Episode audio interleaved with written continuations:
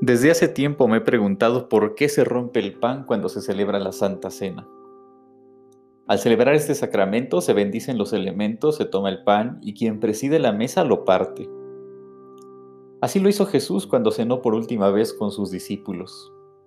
Y mientras comían, tomó Jesús el pan y bendijo y lo partió y dio a sus discípulos y dijo, Tomad, comed, esto es mi cuerpo, un cuerpo roto. Las cosas se rompen, lo mismo que varios asuntos en la vida. Cuando pasa el tiempo, los trastos se quiebran y se convierten en varios fragmentos. Cuando cometemos un descuido, un cristal, un juguete o un mueble se pueden romper. Dependiendo del daño sufrido, hacemos un juicio y declaramos si lo que se ha roto sigue siendo útil o ya no.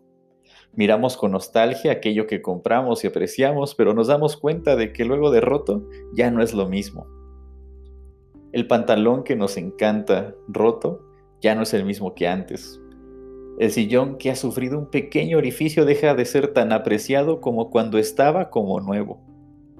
La maceta que se ha caído desde lo alto y se ha roto en pequeñas partes ya no sirve y la tiramos.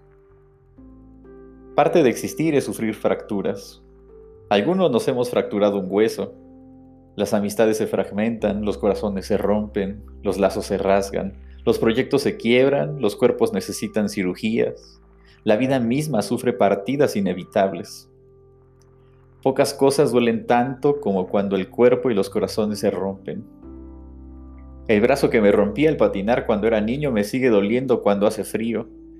Las ilusiones rotas siguen doliendo cuando ciertas palabras llegan de nuevo al oído o las relaciones rotas provocan punzadas cuando alguna foto aparece o un aroma del pasado llega hasta nuestra nariz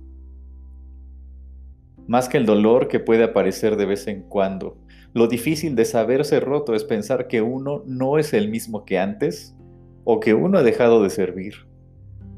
Verse al espejo y ver que hay algo roto recientemente o desde hace años es el desafío de juzgar si nuestra existencia todavía puede funcionar o si es necesario caer en la resignación de las rupturas.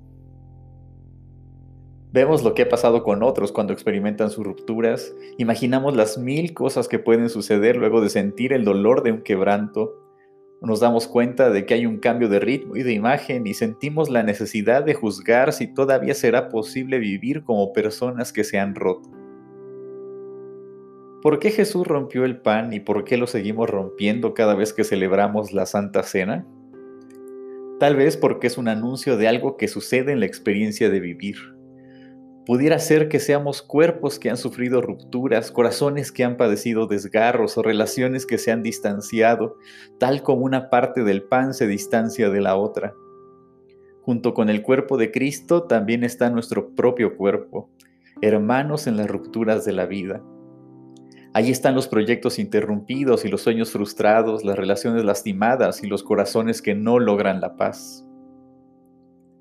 En ese pan que se toma para ser partido, distanciado, está la presencia de alguien que nos muestra que las migajas del pan que se rompe son semillas de nueva vida.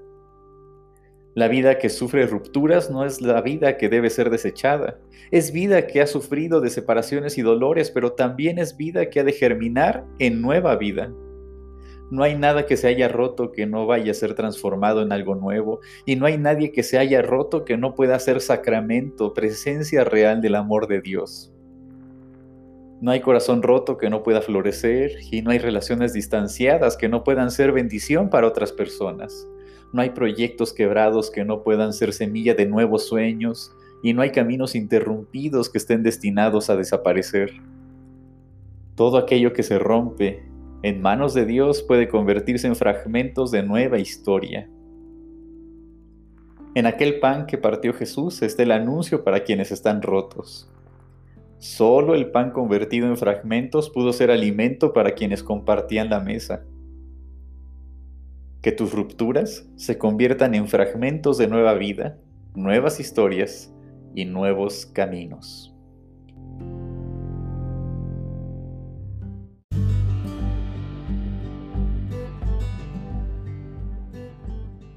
Estaciones. Una manera de acompañarnos en el paso de cada día. Que Dios te bendiga y seguimos conectados.